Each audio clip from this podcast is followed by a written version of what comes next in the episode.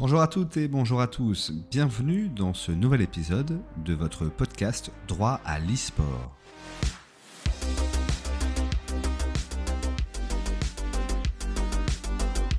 Je suis Julien Lombard, avocat associé au sein du cabinet Victoire Avocat, et j'ai le plaisir de vous présenter ce nouvel épisode de notre podcast mensuel qui traite des problématiques juridiques de l'e-sport. Aujourd'hui, je vais rencontrer Aurélien Reiter, qui est depuis 2021 chargé de projet au sein de la Direction générale des entreprises. Dans cet épisode, Aurélien nous détaillera notamment le processus d'adoption au sein des administrations publiques de mesures spécifiques à l'écosystème e-sportif, comme ce fut le cas par exemple pour le passeport talent pendant cette année 2023. Il va également nous partager son expérience sur les projets, les études et les échanges qu'il a pu mener sur des sujets récents, comme ce fut le cas pour la TVA. Enfin, nous évoquons sa vision sur l'avenir de l'e-sport, ainsi que ses futurs projets en matière de fiscalité ou de visa, toujours dans le cadre de la stratégie interministérielle e-sport 2020-2025. Si vous souhaitez en apprendre plus sur les démarches des administrations publiques pour accentuer, améliorer la structuration de l'e-sport, alors vous êtes au bon endroit. Mais restez également avec nous jusqu'à la fin pour écouter notre synthèse sur l'ensemble des points juridiques que vous devriez avoir en tête sur le sujet. Avant de passer à cet entretien avec Aurélien, nous souhaiterions, je souhaitais parler de l'actualité e-sportive du moment et bien entendu l'actualité de la semaine, de la semaine dernière pour l'écosystème euh, français, c'est la 12e édition de la Paris Games Week. Avec Victoire Avocat, nous avons eu la chance de pouvoir y participer et euh, notamment d'assister à la cérémonie d'ouverture qui fut marquée par la présence une nouvelle fois de Jean-Noël Barrot, ministre délégué chargé de la transition numérique et des télécommunications, et de Amélie Oudéa Castera, ministre des Sports et des Jeux Olympiques et Paralympiques. Ils se sont succédés au micro pour dresser un bilan de l'année 2023, tout en se projetant sur les échéances futures de l'e-sport français. Durant cette soirée se sont également tenues la présentation du baromètre Francisport, qui intervient chaque année, la deuxième édition des Trophées de l'e-sport, organisée par Francisport et Webedia, ainsi que la finale de la première édition de la Coupe des Étoiles sur League of Legends. Cette édition de la PGW aura fait l'objet de multiples événements marquants, en particulier sur le stand de Francisport, sur lequel s'est notamment rendu le ministre de l'économie et des finances, Bruno Le Maire, ainsi que le délégué interministériel à la jeunesse. Si vous souhaitez revivre certains moments de cette édition, je vous invite à aller regarder les rediffusions sur les différentes chaînes Twitch qui ont couvert cet événement comme mgg.fr ou Paris Games Week. Pour notre part, nous avons eu l'opportunité de pouvoir présenter les objectifs et les missions du groupe de travail droit législation de l'association Francisport et également nous avons eu l'honneur de pouvoir modérer un débat portant sur le thème du contrat de joueur e-sportif entre Stéphane Hutin, ancien directeur e-sport d'une équipe professionnelle, pour pas la nommer LDLC e-sport, et Enki Dufoyer, joueur professionnel sur Super Smash Bros Ultimate, on disait le meilleur Pikachu d'Europe. Il était euh, d'ailleurs host du stand Francisport pendant toute cette PGW, donc merci encore à Enki. Et c'est d'ailleurs justement dans le cadre de cette PGW que j'ai pu rencontrer Aurélien Reiter pour enregistrer le podcast qui va suivre. Je vous souhaite donc de passer un agréable moment en écoutant cette conversation et on se retrouve à l'issue de cet échange pour synthétiser les points juridiques évoqués lors de cet entretien.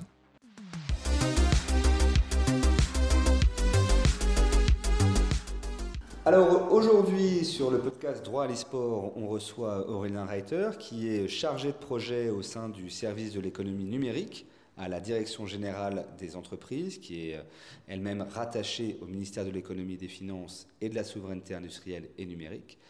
Et donc, on a la chance de recevoir Aurélien qui euh, a passé la semaine à la PGW, euh, la semaine dernière, puisque l'épisode est enregistré quelques jours avant. Euh, et, donc, il va pouvoir nous parler un petit peu de son parcours et de ce qu'il fait et ce qu'il a envie de faire pour l'écosystème de l'e-sport. Merci Aurélien. Merci beaucoup, merci pour l'accueil. Très content d'être participé à ce podcast, parce que je trouve que c'est important aussi de parler de ce qu'on fait dans mon propre, dans mon propre travail. Donc, on n'en parle pas souvent assez, donc je suis très content d'être là. Parfait. Bah, C'était le but. Euh, c'est vrai que c'est le but d'essayer de parler euh, de, avec différents acteurs de l'écosystème. Et là, d'avoir la chance d'avoir un institutionnel avec nous, euh, ça va nous permettre de comprendre un petit peu comment les choses se passent derrière, derrière la scène. Mais avant ça, juste toi, ton histoire personnelle, comment tu es rentré dans le, dans le monde de l'e-sport? Qu'est-ce qui t'a plu? Alors, moi, je suis rentré, j'ai toujours été, ben, j'ai 31 ans, donc je suis peut-être la deuxième ou première génération un peu de l'e-sport des années 80 moi, euh, j'avais des frères un petit peu plus grands, euh, des frères et demi-frères un petit peu plus grands. Donc, mes premières rentrées dans l'e-sport, on va dire, c'était plus euh, avec mes frères à jouer à Warcraft 3, Unreal Tournament, jouer à Counter-Strike aussi, Source et 1.6 à l'époque. C'est un peu mes grands premiers souvenirs d'e-sport. Après, j'ai toujours, été, euh, toujours été passionné par l'e-sport et le jeu vidéo. Euh, même par exemple, mon TPE en 2007-2008, le, sujet c'était en quoi les gens en ligne modifient-ils les rapports sociaux? C'était un véritable échec ce TPE parce qu'il n'y avait pas trop de. pour faire, euh, faire un travail sociologique à ce niveau, quand tu as 16-17 ans, c'est un peu compliqué. C'était un peu un échec, mais j'ai toujours été un petit peu dans l'e-sport sans y être vraiment. Bien sûr. Euh, donc ouais, mon premier souvenir c'était avec, mes frères, etc. Après j'ai aussi un souvenir euh, que j'ai vu une compétition, pas sur place mais à la télé ou sur internet, des filles de SK Gaming en 2004 sur Counter-Strike Source et je me rappelle que ça m'avait impressionné euh, par le niveau et le professionnalisme. voilà. Et aussi, à titre plus personnel, j'ai aussi joué de manière compétitive à Call of Duty 4. Moi, je suis très FPS. Euh, j'ai connu, j'ai vraiment, j'ai vraiment accroché le e-sport entre guillemets sur Unreal Tournament 2004.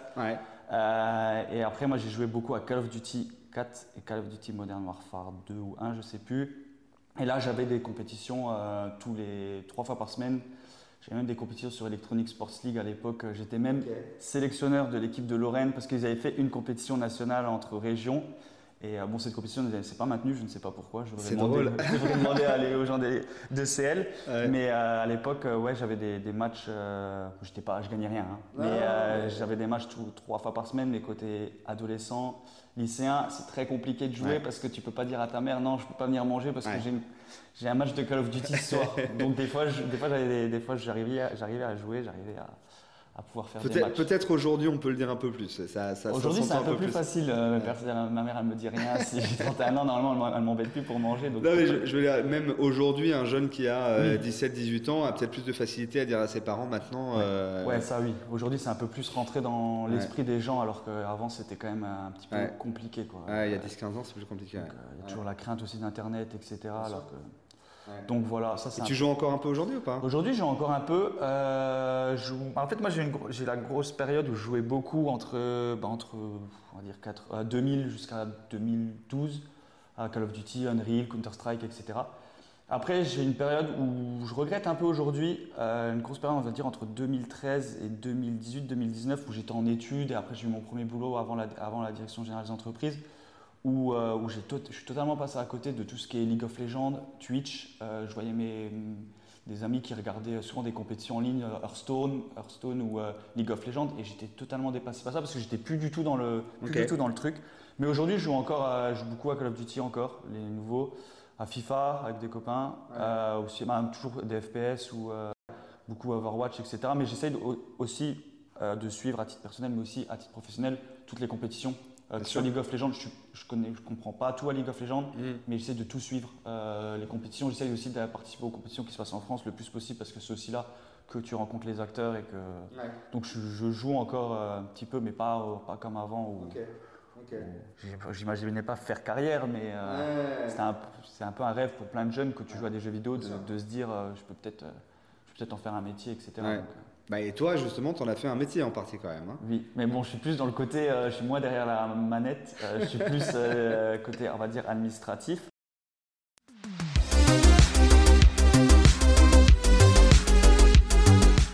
Tu es chargé de projet donc, euh, au sein du service de l'économie numérique à la DGE. Mhm. Donc, à, quoi ça correspond déjà Peut-être euh, la DGE, ensuite euh, ce service-là, et après, toi, ton, ton, poste en particulier? Alors, ouais, la DGE, ben, c'est une direction du ministère des Finances, de l'économie et des Finances, comme la direction du budget ou la direction des finances publiques. Ce n'est pas, la, pas la direction la, préférée, la préférée des Français, mais. Mais en, en, tout cas, la DGE, c'est, on a un travail un petit peu de prospectif, analyse économique. c'est un peu notre travail au quotidien.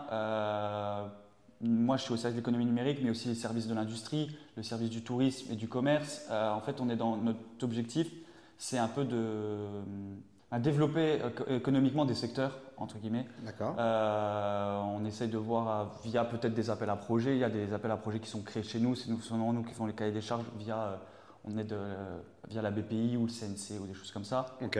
Aussi, on, essaye, on, est, on est aussi en première ligne, entre guillemets, avec les acteurs parce que c'est souvent nous qui sommes en, en relation presque directe avec les acteurs. Et Donc justement, tu es en, en, relation directe avec les acteurs, dans l'analyse que vous avez ensuite à faire pour le transmettre à la BPI ou au CNC Ou à la BPI ou tout simplement des fois au cabinet ministériel. parce que le cabinet ministériel, des fois, ils nous demandent ben, est-ce qu'on pourrait pas faire ça? Ou des fois, nous, on leur dit aussi à l'inverse ben, on pourrait faire ça, ça pourrait être intéressant pour, pour l'e-sport ou d'autres secteurs.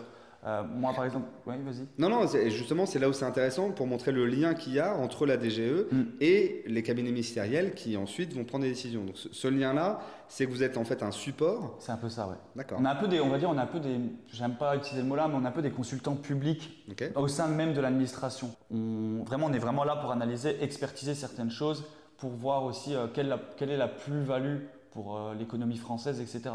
Donc, on est vraiment là pour essayer de développer, aider les entreprises à à, se développer, que ce soit des petites, des, des, startups, parce que à la DGE, on a aussi, euh, on est aussi la French Tech est rattachée à nous, ouais. rattachée aussi au ministère de l'économie, comme des très grandes. Moi, dans aussi dans le cadre du travail, moi, je pourrais expliquer, mais euh, moi, je fais mon gros du travail, c'est l'e-sport, mais je fais aussi des technologies immersives. Donc, je, je j'ai aucun problème à parler à des, petites, des très petites boîtes, comme tu parlais à du Safran, à du Thales, à du Dassault. Donc on, parle vraiment à tout le monde. C'est ça qui est intéressant dans ce boulot, c'est qu'on parle vraiment à tout le monde.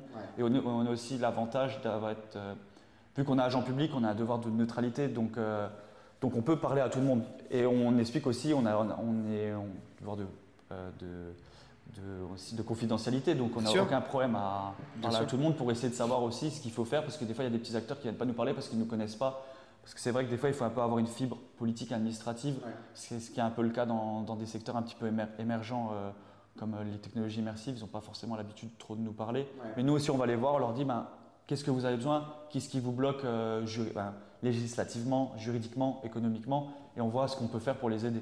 C'est un peu ça. Donc moi, à la DGE, je suis au service de l'économie numérique. l'économie numérique, on, est plus, on fait beaucoup un travail de, de prospection parce que c'est beaucoup de, secteurs qui sont un petit peu nouveaux. Moi, je suis euh, dans l'équipe, euh, euh, je suis à la sous-direction des réseaux et des usages du numérique, D'accord. l'économie numérique.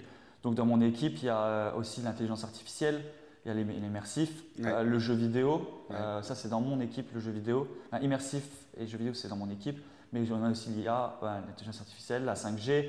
On a aussi tout ce qui est économie numérique verte, c'est aussi dans mon équipe. Et dans l'autre côté du, du, couloir, entre guillemets, aussi au service économie numérique, on a aussi les gens du spatial.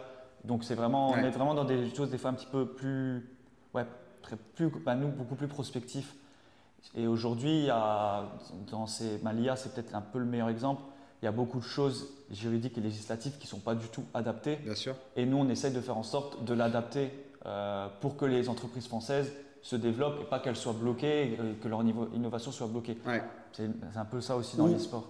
Ou qu'elles rencontrent aussi des risques juridiques. Ou qu'elles rencontrent des risques juridiques, c'est le cas par exemple avec l'IA, c'est un peu plus facile à comprendre par exemple avec tout ce qui est droit de la propriété intellectuelle, il y a beaucoup de choses et nous on essaie aussi d'analyser ça, ou voir où sont les blocages, etc.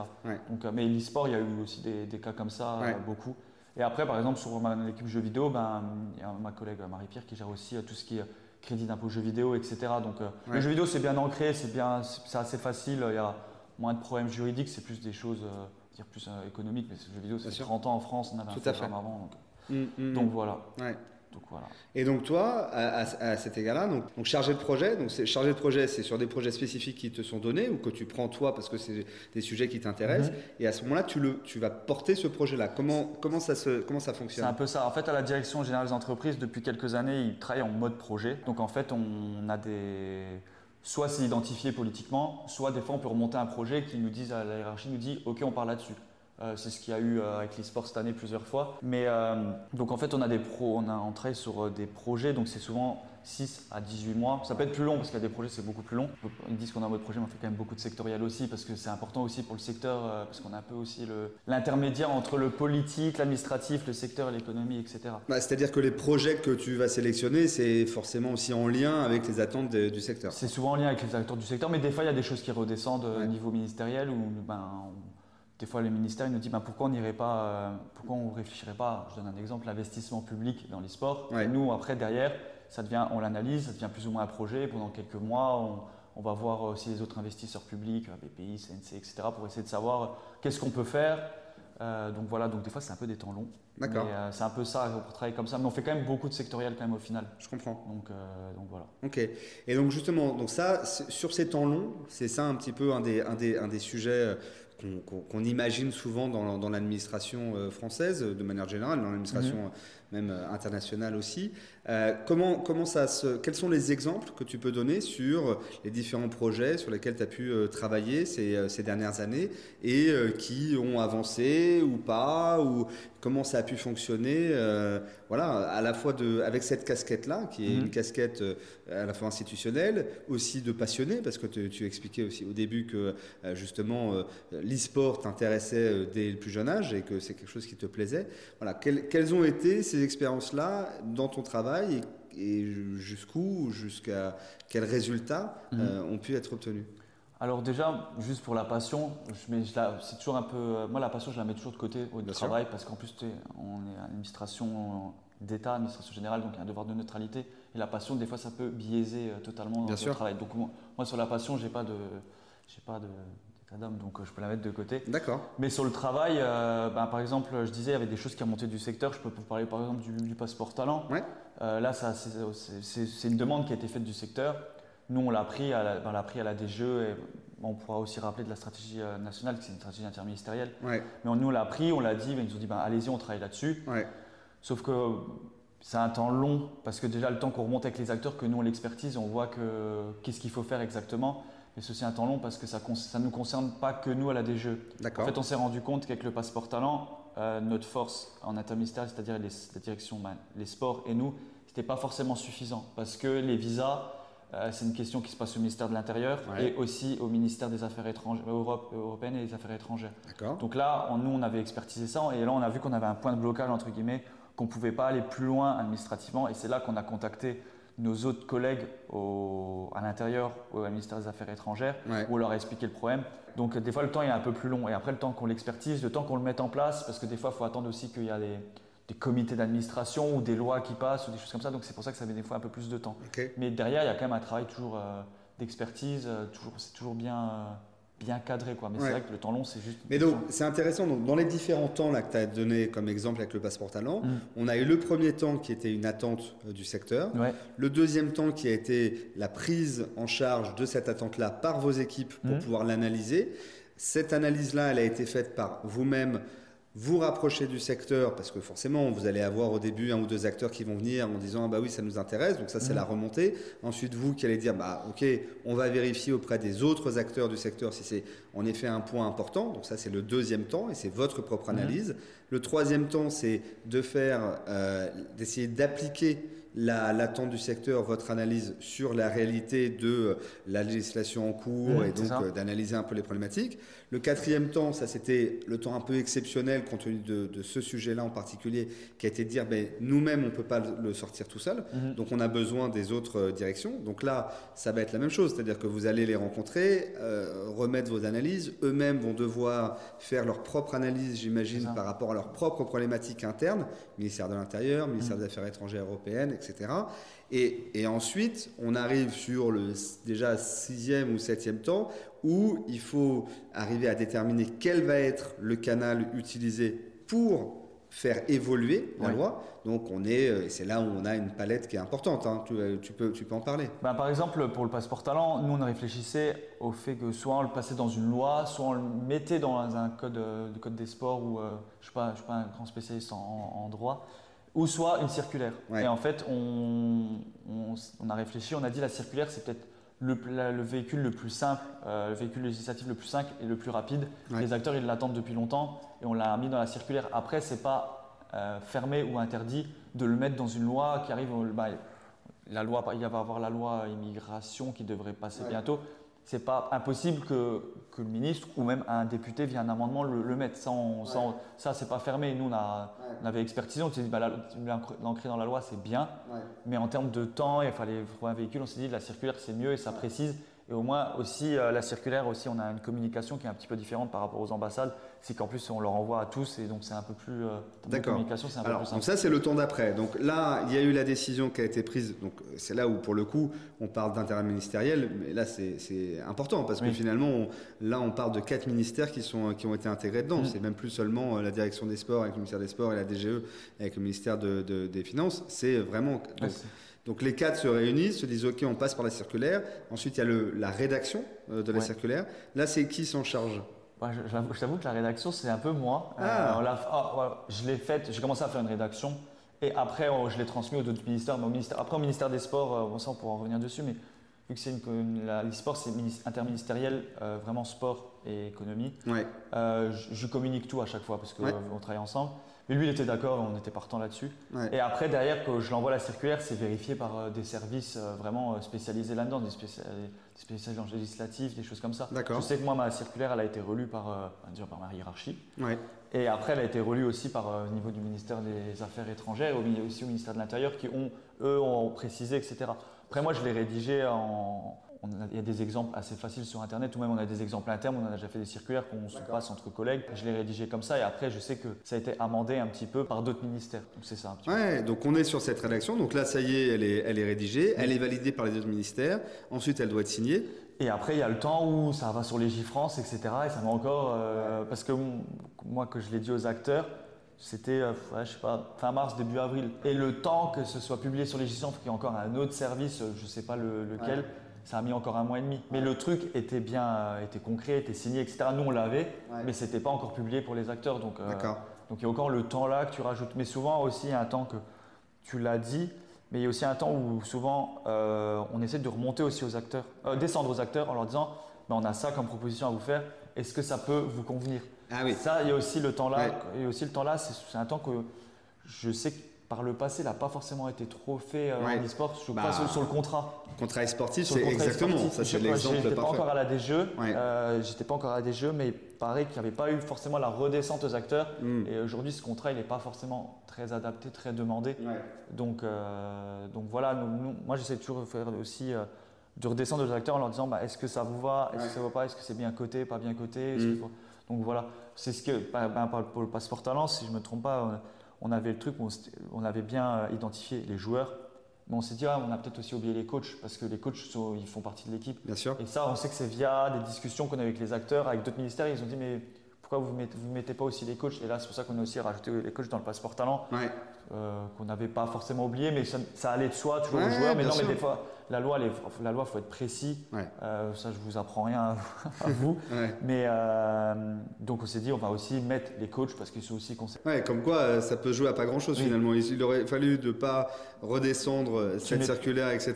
et de pas, pas mettre les coachs. Et l'ambassade, ils disent, bah, il n'y a pas les coachs, le coach, il va pas. Donc, c'est c'est ça, c'est ça. Et on repart sur un autre process pour justement leur intérêt, quoi. Ok, donc là, on est arrivé sur la publication de J-France. Est-ce que dans l'intervalle, cette circulaire, elle est déjà diffusée aux différentes entités? Les ambassades, etc. ou Ça, normalement, c'est, après, il y, a des, il y a des canaux internes, euh, communication interne. Je sais que quand ça a été signé, ça a été envoyé à toutes les ambassades, tous les consulats euh, et aussi à toutes les préfectures parce que le passeport talent j'ai un lien avec la préfecture. Et euh, ça, ils étaient envoyés en, avec entre guillemets un peu en rouge. Ben, il y a ça qui est sorti. Faites Soyez attentif à ça. Si vous avez des joueurs e-sportifs, ben, l'e-sport c'est ça. Et si vous avez besoin, il y a des, il y a des experts dans, les, dans le ministère des Sports, ministère qui peuvent, qui peuvent vous aiguiller c'est ce qui, c'est ce qui, c'est ce qui. Euh, ça permet toujours d'avoir des interactions avec, encore une fois, les ambassades ou les préfectures pour justement qui s'assurent d'avoir bien compris la circulaire, etc.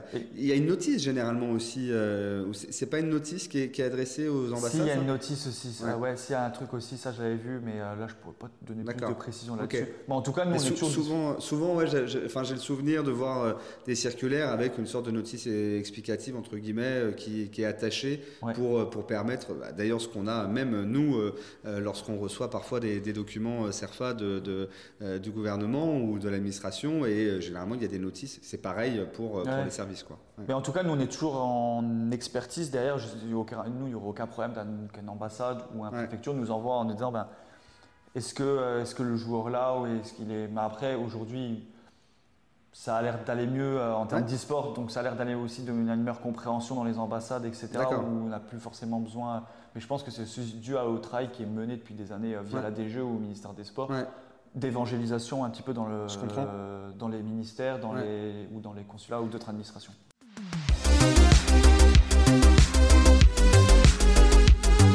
C'est pas fini en plus pour vous. C'est-à-dire que encore une fois, vous assurez le service après-vente. C'est un peu ça. Ouais, tout à fait. Et, donc, euh, et donc de pouvoir euh, répondre aux attentes, mais les attentes des deux côtés, c'est-à-dire les attentes des ambassades qui viennent mmh. vous voir pour vous dire bah, juste ça, est-ce que vous pouvez euh, nous confirmer, etc. Mais aussi, sans doute, et, c'est, enfin là, je te pose la question, c'est que tu as parfois aussi des acteurs qui ont contacté l'ambassade pour que les choses fonctionnent, et puis il y a un blocage pour une raison ou pour une autre, et là, ils peuvent aussi prendre contact avec vous? Ça, ça c'est possible. Ah, normalement, avec le passeport talent, ça devrait plus poser de problème. Euh, non, ça devrait plus poser de problème.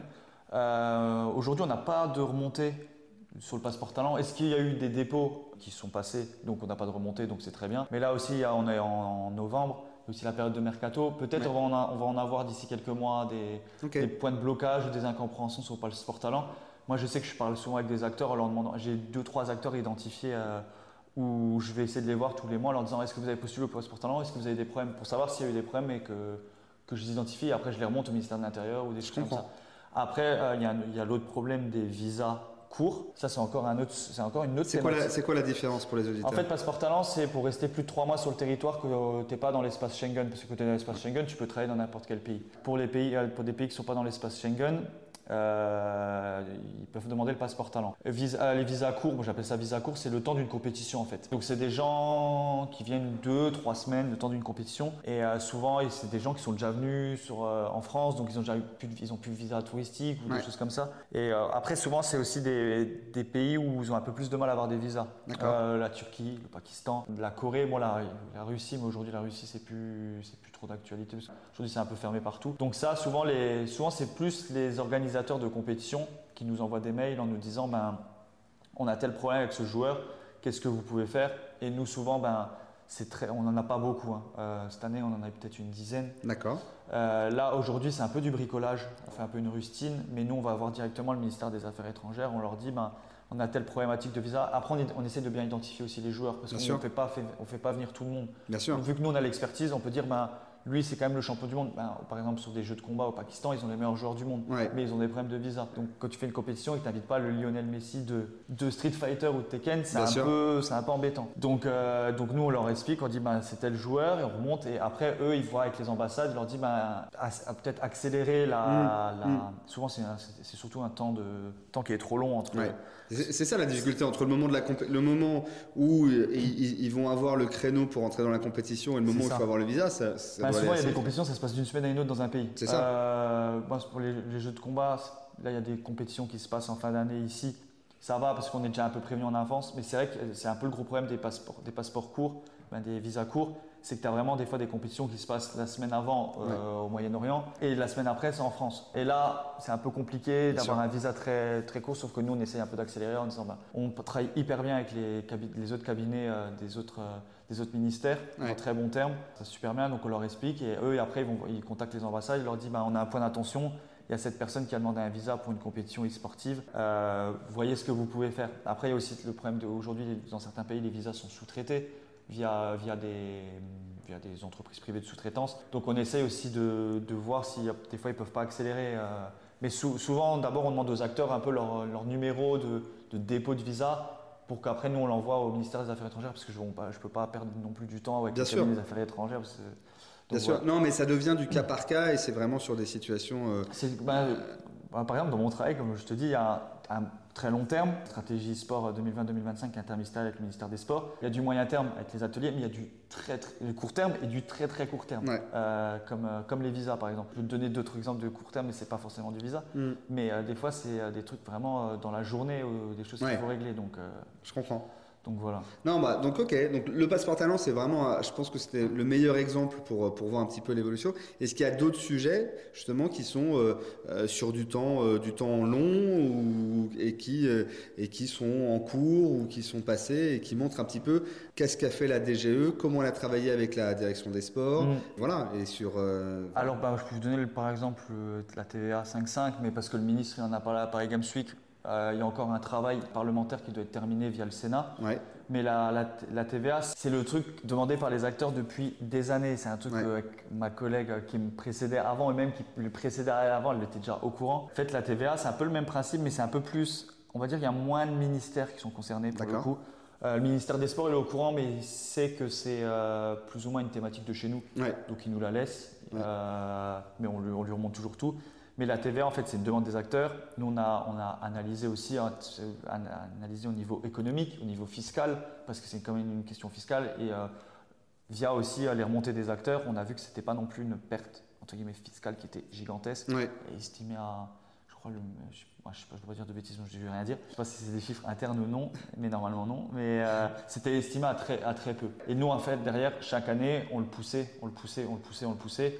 Sauf que ça a bloqué parce qu'après, c'est plus, on va dire, c'est plus politique, mais c'est normal parce qu'on est quand même dans un pays où on ne peut pas toucher comme ça la fiscalité. Bien sûr.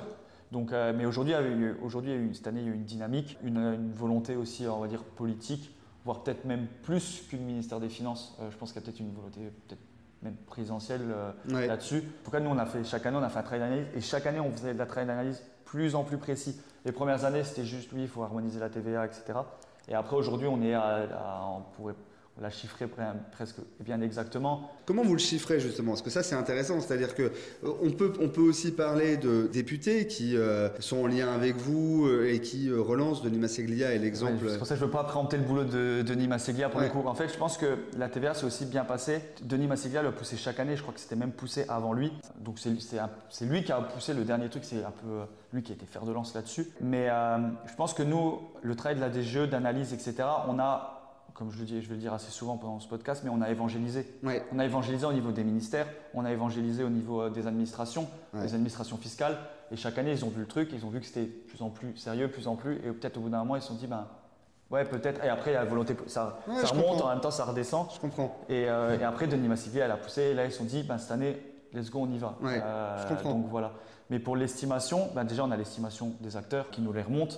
Mais après, nous, on fait des estimations qu'on Interne. Interne, entre guillemets, euh, oui, interne, euh, où nous on va voir les acteurs, on leur dit vous avez fait telle ou telle compétition euh, comme cette année. Après, c'est des chiffres, pour le coup, là, les trucs, ce que les acteurs remontent et ce qui est dit par le ministère, mais ce qu'on fait en interne, c'est très plus, plus, confidentiel. Parce qu'il y a une question de, budget des compétitions, etc., que nous seuls le savons, mais que nous on calcule et qu'après on remonte au ministère en disant ben, regardez, c'est tel montant de fiscalité, c'est un montant estimé parce qu'on n'a pas forcément on n'a pas vu forcément tous les organisateurs, mais les gros les organisés, on leur a dit ben, combien ça vous a coûté, ou ils nous disent ben, notre compétition a coûté ça, et après on calcule parce que c'était 20%, mais euh, ils nous le disent et on, arrive à le calculer euh, hmm. assez justement. Quoi.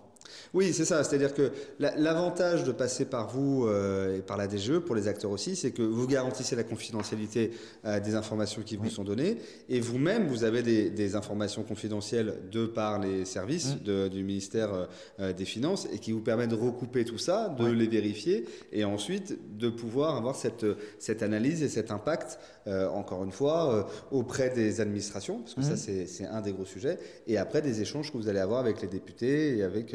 Euh, Après, ouais, on, parle aussi souvent avec les députés, mais par exemple, pour le travail qu'il a fait, euh, c'est grâce à lui aujourd'hui que euh, beaucoup grâce à lui. Nous, on est peut-être, on a peut-être, on était peut-être le marchepied d'évangélisation entre guillemets. C'est ça. Mais c'est quand même lui là. C'est un travail d'équipe. C'est un travail d'équipe, mais après on n'a pas forcément trop le lien avec les députés parce que nous on a, on a aussi, aussi un, je sais pas si de séparation des pouvoirs. Mais on, sait un peu ce qui va être fait, on sait ce qui va être poussé. Euh, et, c'est un travail d'équipe qui n'est pas forcément direct, entre guillemets, on se dit pas, on s'appelle pas en disant bah, faites ci, faites Tout ça. À fait. Mais c'est un truc où il y a une dynamique. Qui... Non, mais il y a des canaux, il y a des canaux officiels pour passer d'un côté et de l'autre. C'est des, des, canaux. après, on se parle, on se rend compte, mais je veux dire, c'est là, par exemple, je pense que la TVA, c'est vraiment un alignement des planètes. Euh, cette année, il y a eu un alignement des planètes sur l'évangélisation, le dépôt de Denis Masséguia, les, volontés un petit peu ministérielles et présidentielles sur l'e-sport ou le jeu vidéo, qui font qu'aujourd'hui, c'est, euh, c'est, euh, bon, il y a encore le travail au Sénat qui doit passer aujourd'hui. pas aujourd'hui, mais c'est dans ces prochains, ces prochains jours. Mhm. Mais franchement, je pense que c'est juste aussi des fois un alignement de planète. Des fois, les politiques publiques, ça peut être un alignement de planète. Tout à fait.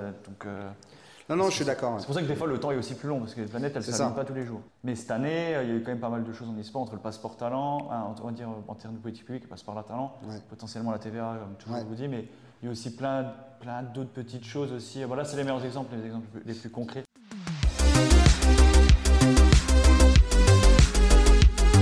Après, il y, a des, exemples moins visibles euh, qui vont être l'organisation d'événements de compétition majeures sur lesquels vous aussi, vous avez, euh, vous avez un, impact ben, qui, existe. On a un impact. Déjà, on, ben, déjà on, a, on est souvent en contact avec les organisateurs ou les éditeurs. Donc déjà, même pour eux, on montre une, aussi une image de... On est proactif sur le sur le sur l'e-sport, etc. Moi, je suis en très bon contact avec euh, Riot et Ubisoft. Mhm. On discute souvent. Riot souvent euh, me demande, ben, ben, là on a discuté, ils ont vu la TVA dans la presse, on en a discuté, je leur ai expliqué un peu le circuit parlementaire, etc. C'est vraiment un titre informatif, mais avoir des bonnes relations aussi avec les éditeurs, ça aide.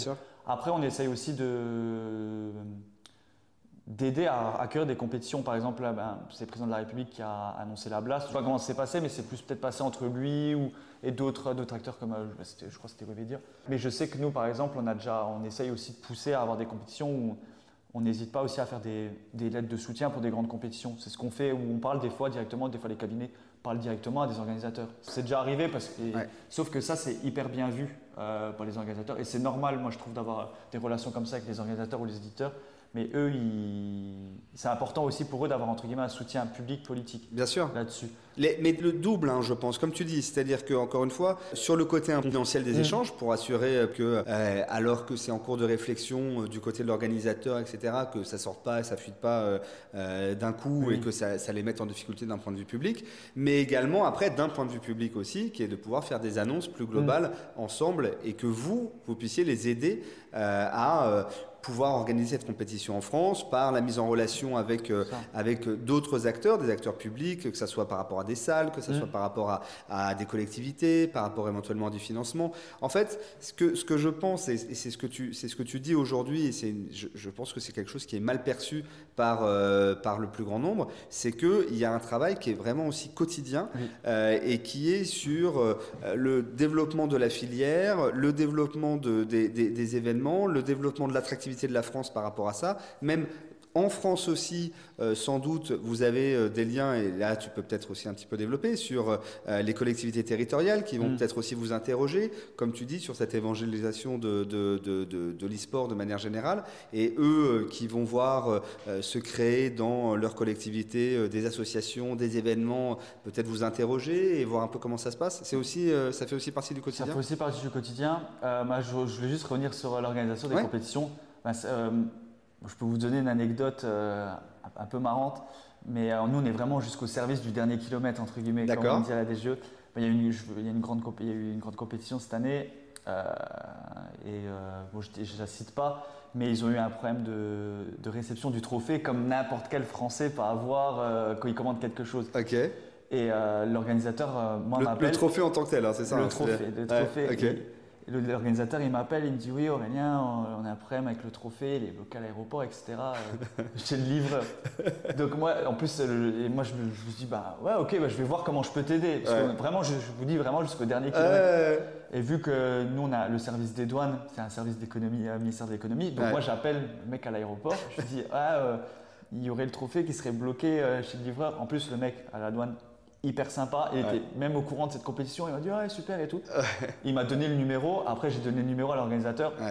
Le, trophée il était là le soir. Je ne sais pas si c'était grâce à nous. mais... des fois c'est vraiment un service jusqu'au millimètre. Et facilitateur. C'est facilitateur, mais c'est n'est pas forcément trop mon rôle euh, dans on va dire dans ma fiche de poste. Mais euh, c'est pas si c'est.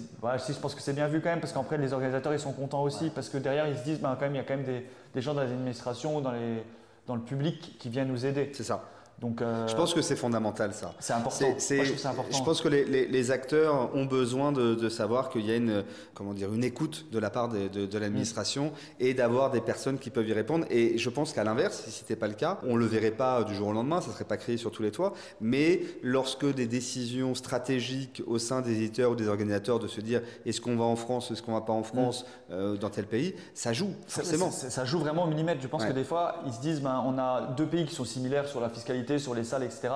Mais on a un pays où il y a quelqu'un de l'administration à qui on peut parler. Non, mais c'est le cas, c'est vraiment le cas, je pense. Ouais, oui, je pense que c'est vraiment le cas. Des fois, le petit truc qui joue au millimètre, euh, euh, même on est vraiment en expertise avec les acteurs. Euh, des fois, il y a des organisateurs, ils se disent bah, on aimerait peut-être venir en France, mais on veut en savoir plus sur les cash price. Et nous, il y a quand même une administration bah, sur les cash price. Souvent, je demande à mon collègue au ministère de l'Intérieur du service central des courses et jeux, qui lui est spécialisé là-dedans et bien expert, et lui m'aide là-dessus. Donc, non, mais je suis convaincu. Hein. Non, moi, je suis convaincu aussi que c'est hyper important de discuter avec les acteurs. C'est pour ça que normalement, à la DG, on ne fait pas non plus trop de secteur, on ne doit pas non plus faire trop de sectoriel. Mhm. Mais je trouve que c'est hyper important pour faire avancer des politiques publiques euh, parce que tout le monde doit être. Euh, tout le monde doit être proactif entre guillemets. ah oui, pour les collectivités, pardon. Revenons sur les collectivités, ça, ça bah, Aujourd'hui, on voit que l'e-sport au niveau étatique, ça. National, quoi. C'est national, ouais, c'est beaucoup plus parlé. Donc il y a des collectivités il y a des très bonnes collectivités qui sont déjà hyper engagées. Je, je pense à Poitiers, je pense à Montpellier, la, la région Occitanie, la région Sud, qui sont hyper engagées sur les sports, Lyon, etc. Mais il y a des collectivités qui découvrent encore et en fait, ils ne savent pas vraiment à qui parler parce qu'ils ne peuvent pas aller voir leur association, département de France ou association. Donc ils se disent, je vais aller voir peut-être quelqu'un au niveau de l'État. Bon, après, c'est du bouche-oreille souvent.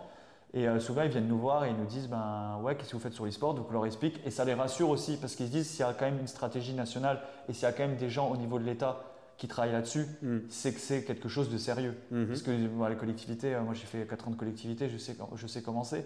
Mais euh, l'e-sport, c'est quand même assez, euh, entre guillemets, ça fait 30 ans que ça existe, mais c'est assez nouveau pour des collectivités. Bien sûr. Mais les collectivités ne se rendent pas compte aussi de l'intérêt que ça peut avoir pour eux en termes d'accueil de, ou de politique jeunesse, même de politique autonomie. On voit le, tout ce qui est Silver Geek, les EHPAD, etc. Les départements, ça, c'est hyper important. Et en fait, nous, on leur explique, on leur explique aussi, ça fait partie du développement économique qu'on fait, on leur explique, ben, regardez, l'e-sport, il y a des intérêts pour vous, il y a des intérêts politiques, mais il y a des intérêts économiques. Si vous accueillez une compétition, ben, ça vous rapporte du tourisme. nous, nous aussi, ça fait élever l'e-sport en France, ça le développe économiquement, ça développe aussi des entreprises peut-être du territoire ou d'autres entreprises qu'en France qui sont contactées pour ces... Donc plein de choses comme ça. Euh, Comment ça se matérialise? C'est des notes que vous leur donnez ou c'est des, des, réunions que vous leur accordez Avec pour les collectivités? Ouais. Avec les collectivités, euh, un peu les deux en vrai. On n'a pas vraiment de support, mais moi, je leur, euh, moi je leur donne souvent la stratégie. Je leur donne un peu les trucs qui ne sont pas confidentiels sur, euh, sur des chiffres, sur des choses. regardez, Malmö, quand ils ont accueilli la LEC l'année dernière, ça, ça, a rapporté 4 millions pour, votre, pour la, collectivité de Malmö. Donc c'est des choses comme ça. Mais après, c'est des réunions. Mais ouais, un peu, un peu de deux en fait. Il n'y a, pas de formalisme particulier. Moi, j'essaye aussi de les aiguiller. Alors, dis, ben peut-être aller parler tel, tel, acteur. Des fois, ils sont voisins de territoire, mais ils savent même pas que euh, le territoire d'à côté, il fait, fait, des choses, il fait des choses super, etc. Donc des fois, j'essaie de les mettre en contact parce qu'au final, c'est après il y a toujours une concurrence de, de territoire comme il peut en avoir dans les ministères. Des fois, c'est aussi beaucoup des mises en contact et des gens après, ils organisent des choses. Euh, donc voilà. Non, mais c'est vrai que sur ce côté euh, d'évolution, d'appréciation de la part des, euh, des, institutionnels de manière générale, on est, à mon avis, dans la phase où, et d'ailleurs c'était drôle parce que euh, on avait Bruno Le Maire qui était à la PGW hier et qui, une des premières choses dont il a parlé lorsqu'il a parlé de l'e-sport, il a parlé de ses enfants. Et donc on est encore, à mon avis, dans cette, pas encore, mais on est maintenant à cette étape où que ça soit euh, les maires, que ça soit euh, les personnes qui sont un peu en place au niveau mmh. politique aujourd'hui, c'est leurs enfants qui leur font découvrir ça. Et c'est comme ça qu'ils sont acculturés mmh. à, à, cet écosystème. Et donc ensuite, les choses vont évoluer de toute façon. Et ça sera euh, les, les, jeunes ensuite qui deviendront, qui, qui, auront ces places-là et qui seront encore plus acculturés. Donc il y, y, a vraiment une question de temps là-dessus. Et donc ce que vous faites, vous, c'est cet accompagnement-là auprès, de, auprès de tout le monde. Mais c'est oui, c'est vrai qu'il y a la question du temps, parce que je pense qu'on est quand même aujourd'hui dans une génération de jeunes. moi j'ai 31 ans, mais on est quand même dans une génération de jeunes qui sont une génération e-sport et, jeux vidéo qui n'existait peut-être qui existait peut-être aussi moins avant. Mais, euh, d'où le fait que le gaming est aujourd'hui quelque chose de plus, euh, de, plus concret, de plus ancré. Alors, dans la réalité, c'est pas que le gaming est arrivé avant l'e-sport, parce qu'en fait, euh, dès qu'il y a eu un mode compétitif dans du gaming, c'était en soi sur le principe de l'e-sport. Mais ça s'est moins institutionnalisé que, on va dire, ces 10, 10, 15 dernières années. Mais donc voilà, donc le gaming on va dire, est un peu plus ancien par rapport à ça. Donc c'est pour ça, plus compris, euh, fait partie de, de tout, hein, que ce mm. soit sur la culture, que ce soit sur euh, l'éducation, des choses comme ça. Et l'e-sport, voilà, y arrive. On a mm. un intérêt qui est fait de plus en plus fort avec, euh, avec l'e-sport. Ouais. ça va. En plus, l'e-sport, collectivité, ils se rendent pas forcément. Ils voient toujours juste des jeunes qui jouent à des jeux vidéo dans des salles. Mais l'e-sport, il y a vraiment un panel de politiques publiques qui peuvent être utilisées. L'attractivité, la jeunesse, et comme je vous ai dit, tout à l'heure, l'autonomie. Silver, bah, l'exemple de Cyril, c'est le, le, meilleur avec les EHPAD. Mais il y a vraiment un panel, et c'est ce que nous, on essaie aussi de leur présenter, qu'on les rencontre, on leur dit, ben, on leur dit souvent, mais qu'est-ce que vous voulez faire en e-sport? Ils nous disent, ben, on ne sait pas. Bon, on dit, ben, nous, on leur dit, ben, il y a tel panel. Par exemple, vous pouvez faire ça, vous pouvez contacter les personnes là, c'est très bien. Ou si vous voulez faire juste de l'événementiel, il y a ça, il y a ça, il y a ça. C'est un peu, on aussi, on a pour les aiguiller, etc. Que... Ouais, non, mais très, très clair, très clair.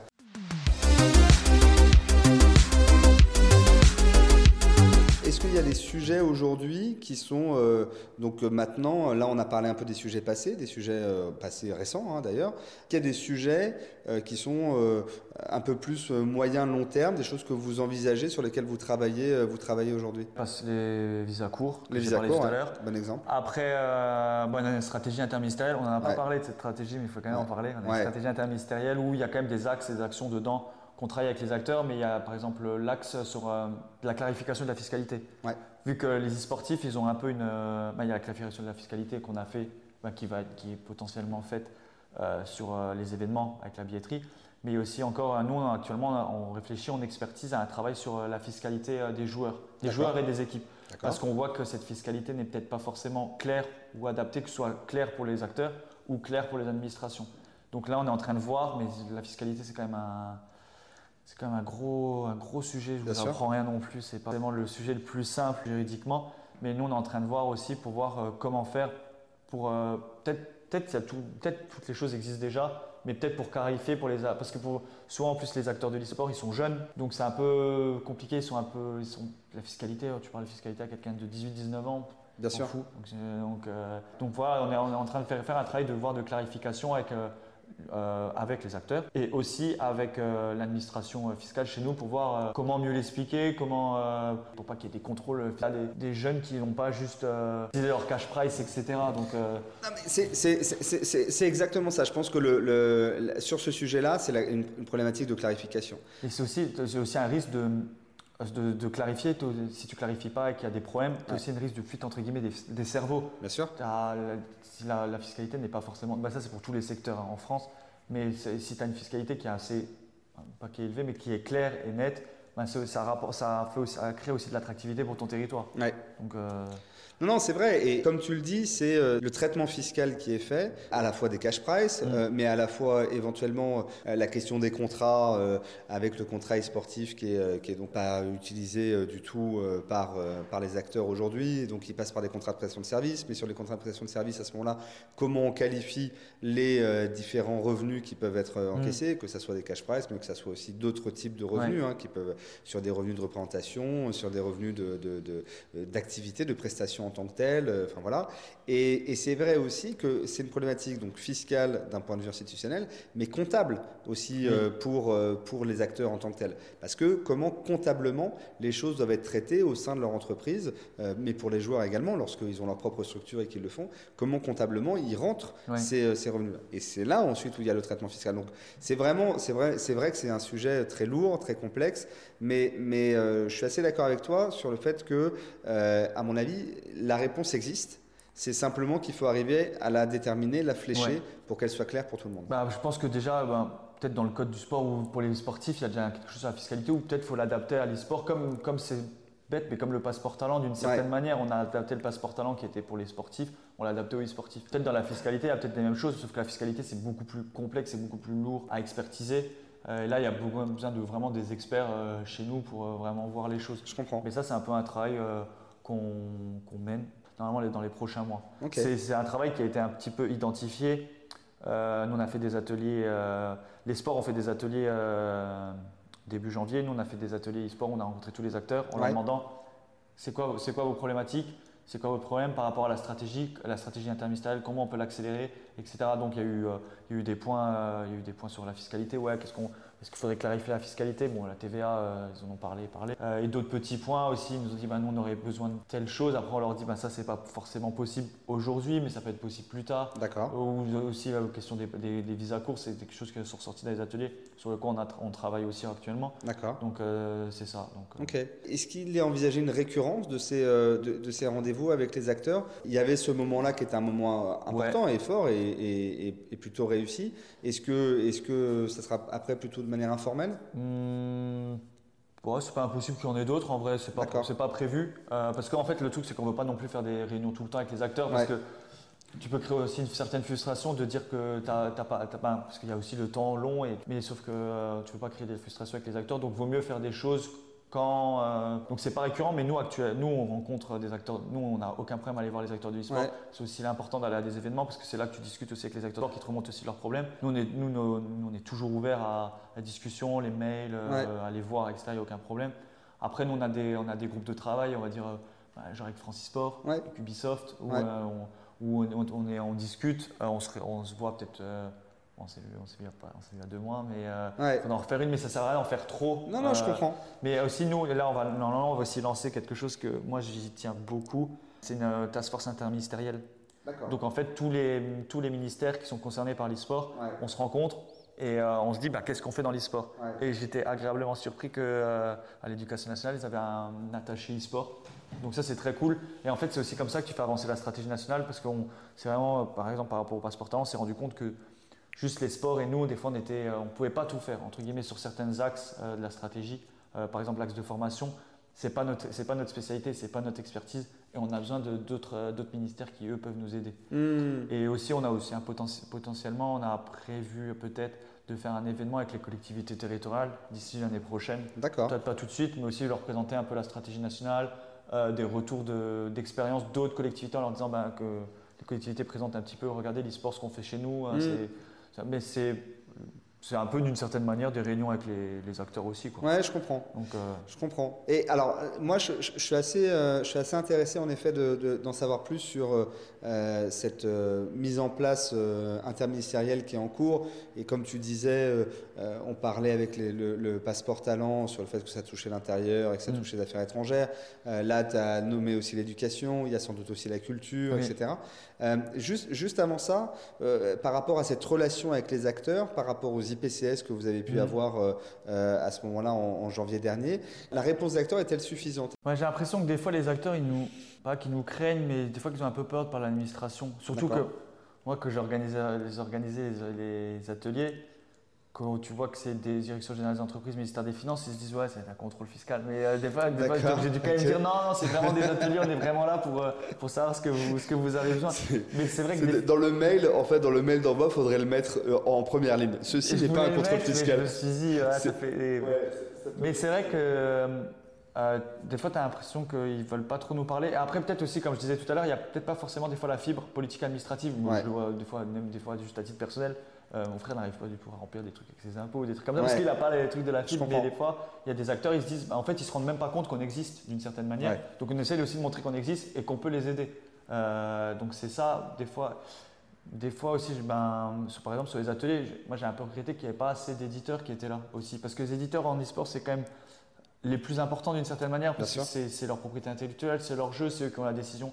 Et il y, en avait quelques-uns qui étaient là et je les remercie d'être là, mais euh, je trouvais ça un peu dommage qu'il n'y en avait pas plus. Après on, a eu, on, après, on a des discussions très, euh, on va dire, en bilatéral avec des éditeurs. Euh, ou, avec le sel. Avec le sel, souvent aussi. le sel aussi remonte aussi, nous remonte aussi. Les relations avec Nicolas Vignol, justement, font qu'il peut y avoir plus d'informations. Mais comme les éditeurs ont des intérêts parfois divergents c'est, et, et, ont des, des, besoins aussi différents, c'est, dommage. Et concurrentiel, c'était aussi pour ça qu'il y avait moins de présence aussi, parce qu'ils n'avaient pas dire nous on a besoin de ça, et l'autre éditeur il dit ah ben lui il fait ça. Donc je, peux comprendre aussi. Je comprends. Donc ça, mais.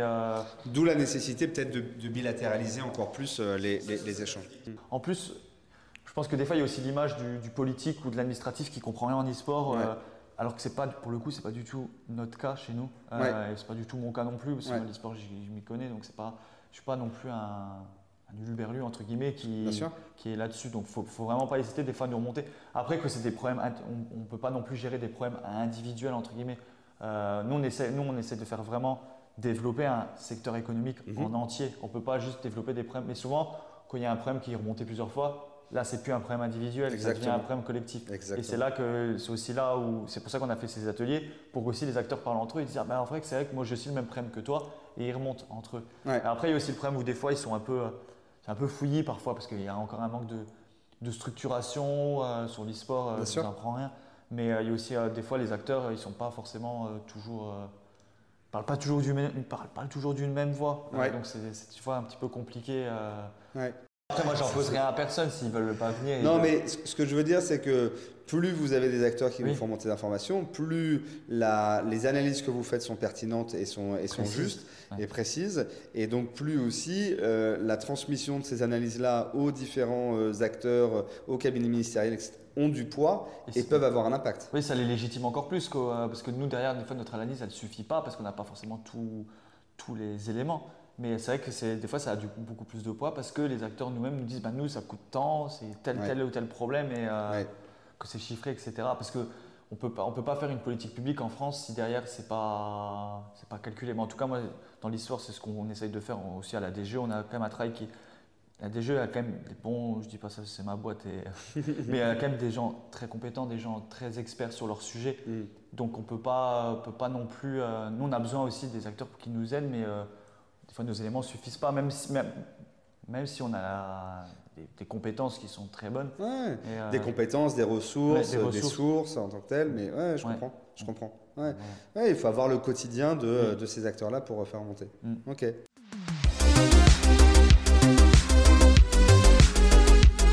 Revenons sur cette euh, structuration, donc euh, la, question, euh, la question interministérielle. Quelles sont les prochaines étapes et quels sont les objectifs qui sont, qui sont envisagés, de, en tout cas pour vous qui, qui mm. êtes là depuis plus longtemps sur le sujet? Qu'est-ce que vous espérez vis-à-vis de, de l'éducation, de la culture et donc avec le sport et tout ça, de, de, faire avancer? Alors, bah nous, originellement, le ministère du numérique, c'est le ministère un peu de l'e-sport je dis pas du jeu vidéo, mais en tout cas de l'e-sport. Celle la première personne qui a tamponné quelque chose dans la loi sur l'e-sport, c'est Axel Lemaire. C'est ça. 2016, 2016 euh, loi sur la public numérique, c'était ça. Cédric O, euh, et aujourd'hui euh, Jean-Noël Barrot. C'est un ministère originel. Et en fait, on a une stratégie interministérielle. Et dans cette stratégie, il y a différents axes. des axes d'attractivité, des axes formation, etc. Et en fait, le but déjà de, cette première task force, c'est de présenter cette stratégie. D'accord. Euh, parce qu'on imagine qu'il y a peut-être des gens dans les autres ministères qui ne la connaissent pas. Ils font peut-être de l'e-sport sans forcément connaître la stratégie. Tout à fait. Euh, et des fois, il y a peut-être des choses qu'ils font et on va leur présenter la stratégie. Ils font Ouais, mais moi, ce que je fais chez moi, ah ben, je peux peut-être le rattacher à la stratégie. Je donne par exemple l'exemple de l'éducation. Euh, on a l'axe 2 de la stratégie, c'est tout ce qui est formation des joueurs euh, professionnels et de haut niveau. Et aujourd'hui, il n'y a pas grand-chose qui a été lancé. il y a des choses que Francis Sport a lancées, que l'éducateur, etc. Ça, ça, fait un petit peu partie. Il, y a le, il y a eu le diagnostic Diagisport il y a quelques mois. Il y a le projet Armatim aussi qui a été financé en France 2030 qui, fait un petit, qui on peut rattacher un petit peu à ces stratégies. Mais en fait, on a envie de voir aussi ce que les autres ministères peuvent faire. Et ils ont peut-être aussi des financements que nous, on n'a pas forcément euh, chez nous. Mais voir aussi ce qu'ils peuvent faire. Euh, c'est un peu Le ministère de l'Armée aussi a l'air d'avoir une stratégie. Ministère de l'Armée ont des trucs aussi. Euh, ils ont fait des choses, mais euh, pour le moment, on les a pas trop rattachés parce qu'on voulait vraiment peut-être se focaliser un petit peu sur les trucs de la stratégie. Mais c'est vrai que même le ministère de l'Agriculture fait des choses et on s'est dit que des fois, peut-être, il y a peut-être quelque chose aussi à rattacher avec eux. On a fait pour le moment les, plus, les ministères qui sont peut-être le plus concernés et qu'on a besoin un peu plus de voir tout de suite. D'accord. Mais c'est vrai que le ministère des Armées fait aussi un petit peu. Mais c'est vrai que d'extérieur, c'est ce qu'on se dit c'est qu'on se dit, ah, mais là, on va voir, il y avait, je sais plus ce que c'était, si c'était une compétition ou si c'était un événement spécifique du ministère de l'Agriculture avec, euh, avec le. Sur Farming Simulator? Ouais, c'est ça. Ouais, mais c'était un peu, un peu, un peu pour. Euh, en fait, je crois que c'était un événement un petit peu e-sport, on peut considérer comme un événement e-sport d'une certaine manière. Ouais. Mais euh, c'était aussi pour mettre en avant, je crois, les métiers de l'agriculture. Et je trouve, je trouve que c'est communicationnel. Ah, parce que l'e-sport, pendant. Des fois, c'est très communicationnel, mais aujourd'hui, ça devient une vraie politique publique. parce qu'il y, a quand même quand même des intérêts derrière de aussi, je sais que nous, on est très attentifs à ça, notre ministère, euh, notre ministre est très attentif à ça, c'est tout ce qui est euh, harcèlement, euh, Ouais. harcèlement en ligne, etc. C'est- Et l'e-sport peut être le bon véhicule, entre Ouais. guillemets, pour... Euh, Et c'est là, et c'est là où justement on, on voit cette histoire avec euh, l'éducation, qui peut être un, un ministère Voilà, très c'est très important par rapport à ça. Et ils, sont très, ils, sont là- ils ont l'air très attentifs, très proactifs et très intéressés euh, de travailler avec nous. Mais là, pour le moment, là, lancé la première réunion, parce Ouais. que j'ai- il fallait identifier toutes les personnes, parce que même ça, ça prend un temps long. Nous, on envoie un message au, au- au cabinet, le cabinet nous dit bah, on sait que dans mon ministère, il y a ci ou ça qui fait ça. Les ministères, ils nous ont dit non, euh, tout simplement. Mais voilà. Mais Donc- ça avance quoi. mais ça avance, oui. Ouais, Et, ouais. c'est- et surtout cette année, euh, début d'année, j'y aurais pas cru, Ouais. personnellement. Mais on, là, on voit, que cette année que les choses avancent, il y a une bonne dynamique. Il y a aussi une bonne dynamique, on va dire, politique et ministérielle Bien sûr. et présidentielle aussi. Euh, et ça, c'est cool quand même. Ça, fait, ça fait du bien, même si des fois, je, je trouve qu'on n'est pas forcément euh, considéré à notre juste valeur sur le travail qu'on fait, parce qu'on a un travail de petites mains. Mais après, on est le service public. Ouais. L'intérêt général, il prime avant tout. On- Ouais. Mais des fois, juste des fois, un merci ou des trucs comme ça, ça, fait plaisir. Mais des fois, c'est vrai qu'on n'est pas. Et en plus, on est souvent en première ligne avec les acteurs, donc il y a quelque chose qui se passe mal. C'est nous, c'est nous qu'on, les, agents publics qu'on vient voir, et c'est souvent nous qui sont les, les événements, etc. Mais, Bien sûr. Donc, euh, Ah non, mais euh, écoute, c'est un bon canal pour justement aussi faire passer le message euh, sur le fait que bah, il y a eu des, il y a des réussites, il y a eu des réussites et il y aura encore des réussites euh, qui sont à venir. Et, euh, et, et on ne peut pas nier, au contraire, on doit valoriser le travail de la DGE et des autres ministères qui, qui travaillent au quotidien Ouais. dessus. C'est je, vraiment l'idée, euh, et, et merci encore d'être venu sur ce podcast, l'idée c'était vraiment de montrer que euh, des choses étaient faites et Mhm. des choses se faisaient tous les jours et que parfois on voit euh, sur Twitter ou sur d'autres canaux de, de communication, de réseaux sociaux, où il y a une sorte d'impression générale que rien n'avance, alors que les choses avancent, ah, les choses mais avancent. c'est pas si simple, Ouais. ça, ça- ça prend du temps et c'est comme tu dis, euh, l'évangélisation, c'est l'acculturation, c'est enfin voilà, c'est Mm. Euh, mais mais on peut pas nier que euh, que ça soit à partir de 2016, euh, alors qu'en France c'était l'un des premiers pays à avoir une véritable structuration juridique euh, de une loi véritablement sur Mm. l'e-sport. Ensuite, ces deux dernières années où il y a quand même des avancées importantes et fortes là-dessus. D'ailleurs, on voit en Allemagne, en Italie, des tentatives d'essayer de se rapprocher un petit peu du système français. Donc, donc on voit bien que la France euh, est, euh, est euh, leaduse là, Mm. sur, sur ce- cette problématique-là. Bah nous, en tout cas, on, on essaie de faire en sorte de l'être euh, tous les jours, d'être mobilisé tous les jours, d'être, euh, d'écouter les acteurs, etc. Mais après, c'est une stratégie aussi euh, euh, politique, présidentielle aussi, d'être, d'être leader et aussi de peut-être donner l'exemple à d'autres pays. Mais si euh, notre, notre objectif aussi, nous, c'est vraiment de, d'aider, le secteur, mais aussi d'aider les entreprises françaises euh, là, là-dessus. Quoi. Dans, un, dans un, quand même, dans un monde qui est quand même très concurrentiel, surtout en e-sport. Bien euh, sûr, bien sûr. Et qui est globalisé pour le Et coup. qui est globalisé aussi. Ouais. Donc, euh, Ouais, donc ouais. voilà.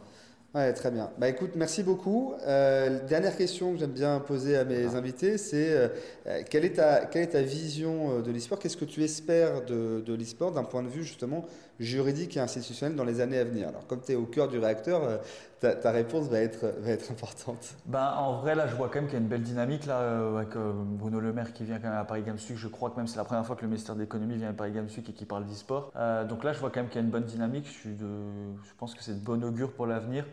Après, euh, moi, j'ai un peu l'espoir aussi que qu'il y a une structuration aussi, au- même que ce soit une structuration des acteurs, mais même au niveau des joueurs, entre guillemets, pour les protéger. Je, parce qu'aujourd'hui, il n'y a pas de syndicat de joueurs et je trouve que c'est peut-être aussi important pour eux parce qu'ils ne se rendent pas compte qu'il y a quand même un, un intérêt pour leur propre personne de tout ce qui est retraite ou fiscalité ou des choses comme ça, de se protéger. On Moi, avait, on avait un, un- un article euh, qu'on avait sorti justement euh, sur euh, les groupements de- les groupements d'acteurs, quelles pouvaient être les formes juridiques Mmh, pour ces groupements-là. Je l'ai lu. C'est vrai, tu Oui, je l'ai lu. D'accord. Mais, mais ça- mais je trouve que c'est aussi important pour eux parce que c'est souvent des jeunes, etc.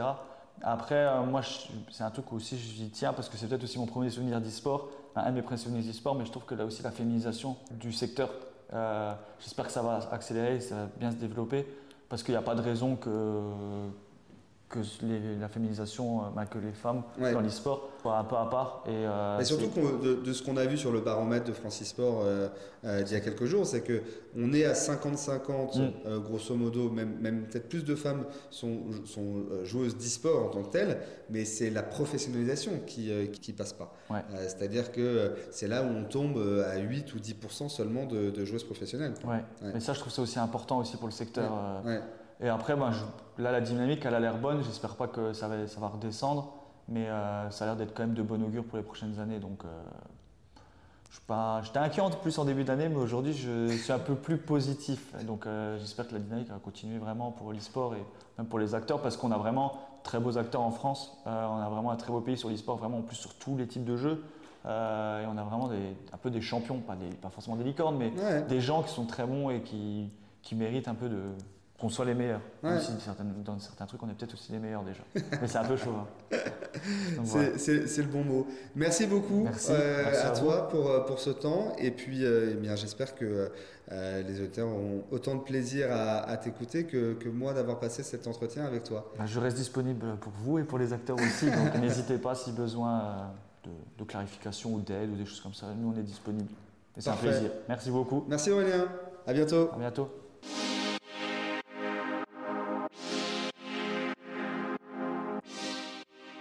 Et voilà, l'entretien avec Aurélien est désormais terminé et je le remercie une nouvelle fois de nous avoir accordé son temps pour échanger sur son expérience dans le domaine e-sportif. C'était très riche et j'espère que vous avez pu en profiter. Tout de suite, nous allons en faire la synthèse, ce qui permettra d'aborder plus en détail les points juridiques discutés lors de cette interview. Afin d'approfondir les points discutés avec Aurélien lors de cet épisode, nous aborderons tout d'abord la question de l'organisation de l'administration centrale, ensuite les problématiques des visas et enfin les règles fiscales applicables au secteur e-sportif.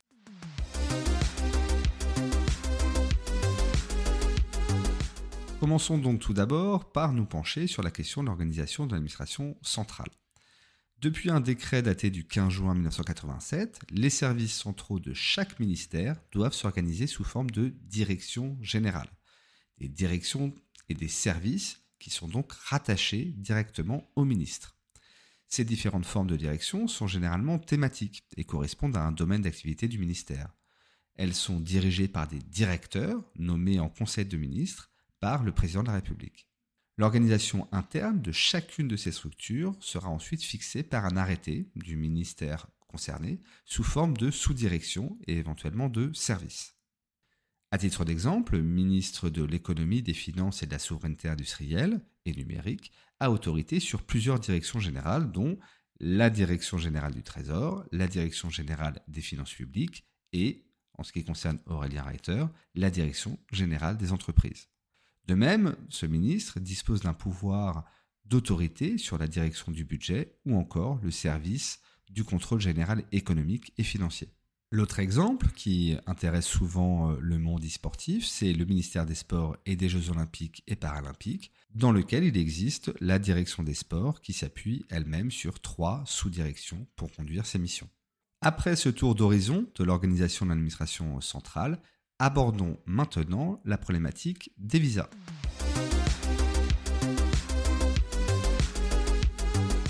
Comme euh, Aurélien l'a évoqué lors de notre entretien, les clubs e-sportifs français souhaitent parfois avoir recours à des joueurs ou des entraîneurs provenant de pays extérieurs à l'espace Schengen.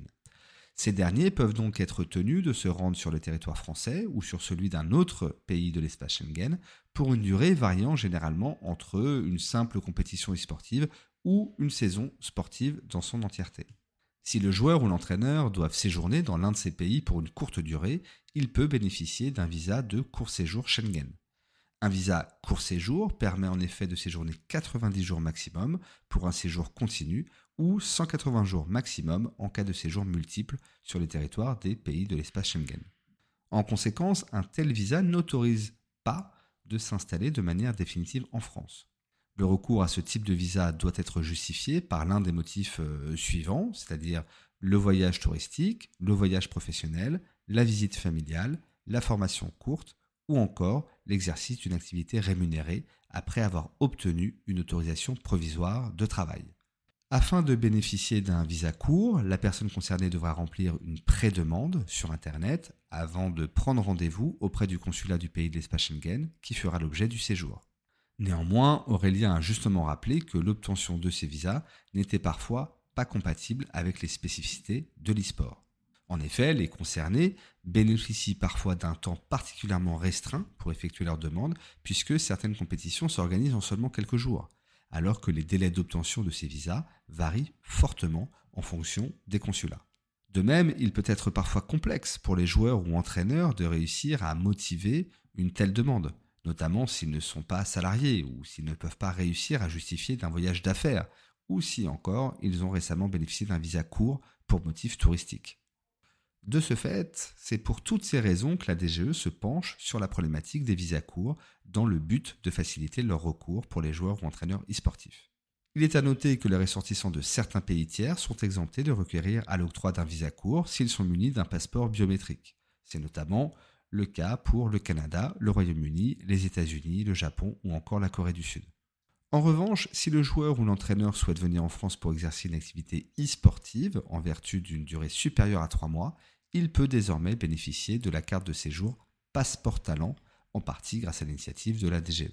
Nous ne reviendrons pas en détail sur euh, ce processus que nous avions déjà évoqué lors d'un précédent podcast, ainsi que lors de publications sur euh, LinkedIn, mais il faut savoir que depuis une instruction du 15 mai 2023, les acteurs e-sportifs peuvent bénéficier du passeport talent en vertu de leur renommée internationale. Et c'est là, c'est conformément à l'article L421-21 du Code de l'entrée et du séjour des étrangers et du droit d'asile. Sur ce point, je rappellerai juste pour finir qu'il est nécessaire de réunir trois conditions cumulatives. Le joueur ou l'entraîneur devra démontrer qu'il exerce l'activité d'e-sportif.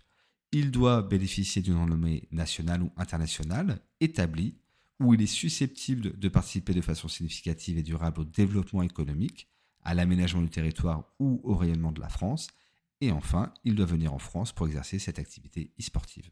Comme je vous l'ai dit, si vous souhaitez en savoir plus sur le passeport talent, je vous invite à aller consulter le site internet de Victoire Avocat ou notre compte LinkedIn, puisque nous avons déjà publié plusieurs articles et infographies à ce sujet. Dernier point sur notre synthèse, il s'agit maintenant de regarder les règles fiscales applicables aux événements e-sportifs.